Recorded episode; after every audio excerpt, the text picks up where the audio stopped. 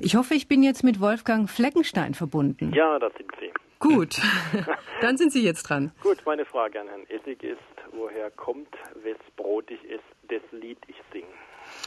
Herr Fleckenstein, wenn Sie sich in äh, Oswald von Wolkenstein zurückversetzen, ja. na gut, der war jetzt ein bürgerlicher, aber äh, in diese Zeit, äh, da es Minnesänger gab, die waren sowas wie feile Federn. Das heißt, die haben tatsächlich selten ja eine feste Anstellung gehabt. Die mussten von Hof zu Hof ziehen und man hat dort Lieder gesungen. Und man muss auch sagen, dieses Liedersingen heißt nicht einfach alle meine Entchen, sondern das waren tatsächlich oft richtige Gesänge, die einen Herrscher, die einen Grafen, einen Fürsten dann priesen, die Geschichten erzählten von seinen Heldentaten.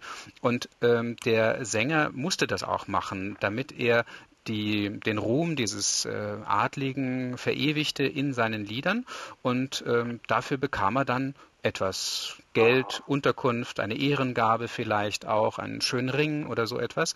Und äh, das hat sich dann eben auch übertragen, dass man gesagt hat, wes Brot ich esse, also wenn ich bei dem am Hofe bin, wenn ich jetzt äh, beim Herzog von Württemberg bin, dann singe ich lieber nichts Schlechtes über den, sondern lieber was Positives.